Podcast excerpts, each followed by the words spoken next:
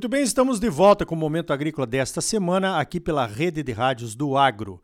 O oferecimento é do Sistema Famato Senar, Sistema Sindical Forte e Agropecuária Próspera e Cicred, gente que coopera cresce. Venha crescer conosco, associe-se ao Cicred. Olha só, o Brasil tem uma solução sustentável para a substituição dos combustíveis fósseis no curto, médio ou longo prazos, né? Tem vários países do mundo aí já anunciando que a partir de 2030 não vão mais fabricar motores a combustão para pararmos de usar os combustíveis fósseis. Mas o etanol, na verdade, não bombou, não foi adotado por muitos outros países do mundo, a não ser os Estados Unidos, assim, muito menos do que aqui no Brasil, e eu diria que agora a Índia está sinalizando também que vai começar a misturar etanol na gasolina deles lá.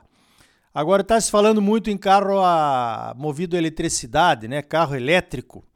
Então, para falar sobre esse futuro, qual será o combustível que vai mover a frota de automóveis, caminhões, tratores aí no futuro, quando abrirmos mão dos combustíveis fósseis, eu chamei o meu amigo Décio Gazzoni, Dr. Décio Gazzoni, pesquisador lá da Embrapa Soja e que trabalhou um tempo também no planejamento estratégico do governo federal justamente nessa área.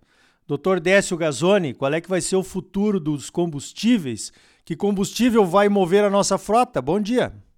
Muito bom dia, meu amigo Ricardo Arioli. Bom dia a todos os nossos ouvintes. Uh, em parte, Ricardo, você começou a dar pista aí, quando, quando falou aí na década de 30. Então, vamos fazer uma reminiscência histórica, porque há cerca de 20 anos eu justamente chamei a atenção para isso, que nós tínhamos uma janela de oportunidade e lá no início desse século, na primeira década desse século, uh, eu vislumbrava que nós teríamos um ponto de virada mais ou menos aí no ano de 2030, eu arriscava dizer que 2030 das fábricas sairiam mais ou menos 50% de motores a combustão interna e 50% de carros movidos a outras fontes, que podia ser eletricidade, uh, hidrogênio, uh, célula de combustível, etc.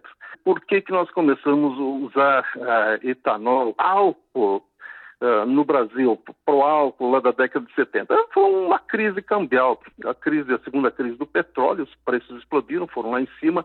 Na época não existia esse nosso agronegócio pujante que coloca mais de uma centena de bilhão de dólares aqui dentro, que permitia comprar petróleo e precisou achar uma solução rápida, imediata, que foi o pró-álcool para solucionar uma crise.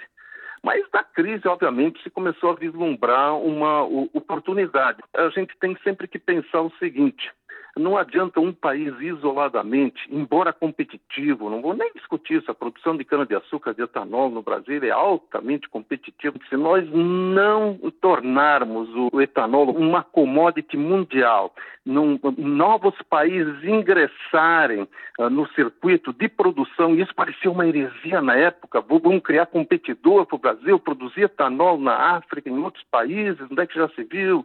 Porque o Brasil sozinho não daria conta de produzir. Então, nós precisaríamos de mais países produzindo para formar um grande mercado de bioetanol, conferir segurança e mais países adotando combustível, porque isto uh, significa montar toda uma cadeia logística de produção, de transporte, de distribuição e a, e a própria modificação nos motores, como nós fizemos com, com os carros flex uh, fuel no Brasil.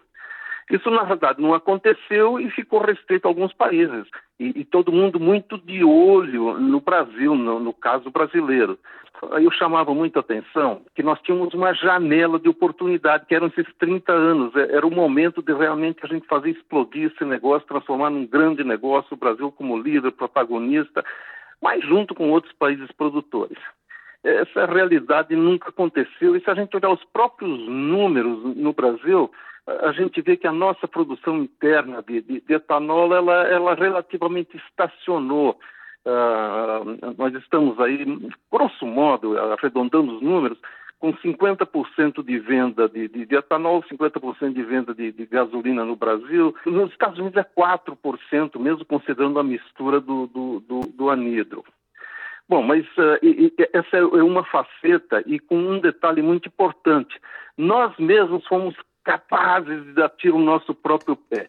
Eu nunca canso de lembrar o que foi aquela, aquela ação canhestra no governo Dilma de tentar conter os preços de, de, de combustível de forma artificial. No momento que comprimiu o preço dos derivados de petróleo, no caso gasolina, criando um prejuízo enorme para a Petrobras, comprimia junto o preço do bioetanol, comprimia, que, que, estava limitado pelos custos de produção na usina. Então, reduziu o próprio mercado. Então, você não viola leis econômicas uh, sem uma reação muito forte. E isso aí derrubou a nossa produção interna de etanol, derrubou mais 20%, usinas foram à falência, quase o setor todo foi à falência, a recuperação ficou difícil e isso eh, eh, levou muito, a muito descrédito e desconfiança na área internacional. A janela já estava na metade e os países disseram: Ih, olha ali, olha o que está acontecendo no Brasil, pode, pode acontecer coisa parecida aqui. Então, esse é um lado da questão. O outro lado é o seguinte: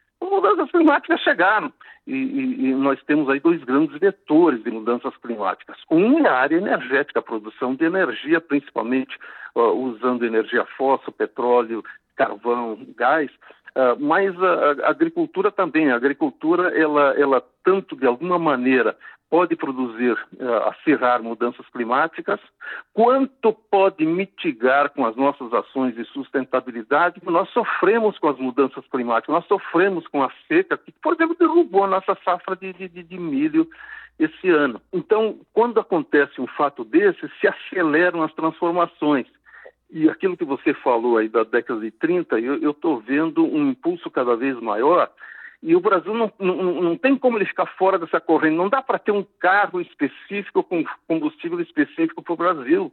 O Brasil é, é, é 1%, 2% do, do, do mercado mundial de carros. Nós vamos no mainstream, as grandes modificações uh, na forma de propulsão dos carros, elas são geradas nos países centrais, nós trabalhamos muito na margem, então não tem como a, a, gente fugir disso. E realmente é o que você falou, o desenvolvimento de carros elétricos está acontecendo, uh, de, de, outras formas de, de propulsão uh, estão acontecendo. Agora fica sempre uma questão aí, de onde virá essa energia elétrica? Se ela vier de fontes renováveis e sustentáveis, e aí eu cito muito energia eólica, energia fotovoltaica, porque hidroelétrica, que era considerada uma fonte muito sustentável, ultimamente a gente viu que eh, nós estamos avançando em áreas sensíveis, eh, grandes represas provocam danos ambientais fortes, emissões fortes. Agora, se for para produzir energia elétrica a partir de petróleo, de gás ou de carvão, nós só estamos mudando o local da poluição. Ao invés de, de, de poluir a cidade, nós vamos poluir aí os campos das usinas, e esse, esse é outro desafio a enfrentar.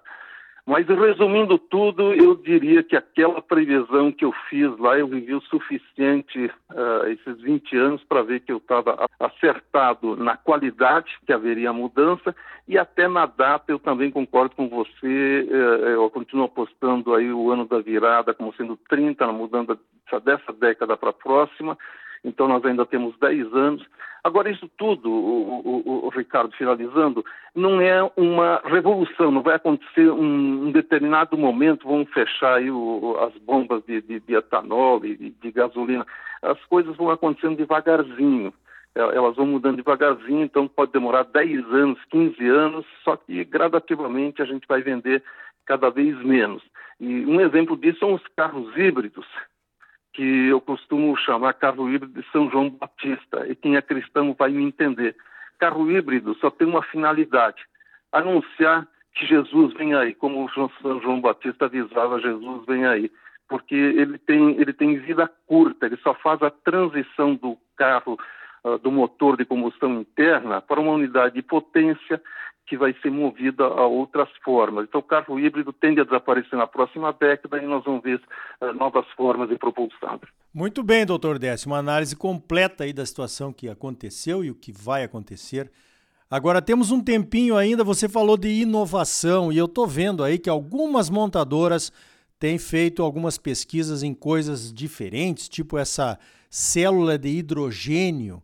Você poderia falar um pouquinho sobre isso? Será que isso tem potencial para substituir, quem sabe, os carros elétricos no longo prazo? Um, potencial tem sim, Arioli. Uh, na realidade, quando, quando, eu sou pesquisador há 50 anos, então a gente sabe que a gente não pode fazer uma aposta seca numa única tecnologia. Quando você tem um problema lá na frente e precisa abordá-lo, se você fizer uma aposta seca e essa aposta não der certo, uh, isso vale na área da agricultura. De repente dá errado. Você pensa que produziu uma grande variedade, dá tudo bem nos seus experimentos, o agricultor planta e, e o negócio não é bem assim. Então, mesma coisa vale para a área da indústria automobilística. Então, fazer uma aposta seca em motores elétricos uh, pode criar algum tipo de problema que, enquanto está nas pranchetas, em, em poucos carros, aí alguns milhares de, de, carros, o problema não aparece. Mas quando vira dezenas de milhões ou centenas de milhões, começam a aparecer determinados problemas. Então, existem aí a, os carros movidos a hidrogênio, a célula de combustível. Eventualmente, se todas se mostrarem tecnologias factíveis, sustentáveis, competitivas, rentáveis. Pode ser até que a gente tenha um estabelecimento desses, mas não mais do que isso, duas, eventualmente três, porque nós temos que pensar no, no, no chão de fábrica, no custo do fabricante. Ele, ele, não pode dispersar o seu foco os seus investimentos. Ele, ele tem, são, são custos altíssimos para montar uma fábrica dessas. Uh, e aí nós temos, inclusive, algum espaço para o nosso agronegócio, que alguém tem que produzir uh, esse hidrogênio, e, e, o hidrogênio, na realidade, ele, ele vai surgir de alguma molécula uh, normalmente orgânica, que a gente quebra ela de forma catalítica ou qualquer outra coisa, utilizando energia. Então, nós precisamos injetar, por exemplo, uma energia produzida por uma usina fotovoltaica para quebrar uma molécula que tem hidrogênio, para produzir o hidrogênio para abastecer o carro. O etanol foi usado para isso, está sendo usado, inclusive para célula de combustível. Então, o espaço que vai sobrar aí, ainda ele é meio nebuloso, porque nós estamos ainda na fase da validação dessas tecnologias. Entende? Então, eu volto a insistir: uma coisa é a solução tecnológica. Olha aqui, temos a solução. Outra coisa é se elas se viabilizam na escala de centenas de milhões. Aí é que costumam aparecer os problemas de massa. Mesma coisa vale para os carros. Muito bem. Então, conversei com o Dr. Décio Gazzoni, da Embrapa Soja, a respeito do futuro dos combustíveis, né? Pela tendência serão os carros elétricos mas o Brasil ainda tem toda essa competitividade aí do biocombustível e vamos ver o que, que vai acontecer, né? É um futuro ainda nebuloso. Nós temos ainda uns 20 anos aí de bons negócios com, com, com bioetanol. Então tá aí, doutor Décio. Obrigado pela sua participação aqui no Momento Agrícola e parabéns pelo seu trabalho. Ah, muito obrigado, Ricardo, e sempre à disposição. É um prazer conversar com você e com os nossos ouvintes. Então tá aí. Você é sempre muito bem informado, ligado aqui no Momento Agrícola. Crédito, a mola propulsora do agro brasileiro, nas mãos dos produtores associados ao cooperativismo. Sicredi, gente que coopera cresce. Associe-se ao Sicredi e venha crescer conosco. Sistema sindical forte e agropecuária próspera. Sistema Famato Senar, trabalhando para aprimorar conhecimentos, melhorar vidas e garantir uma produção agropecuária mais sustentável e lucrativa para os produtores associados e um Brasil melhor para todos nós. Por hoje vamos ficando por aqui. Então até a semana que vem com mais um Momento Agrícola Mato Grosso para você. Até lá!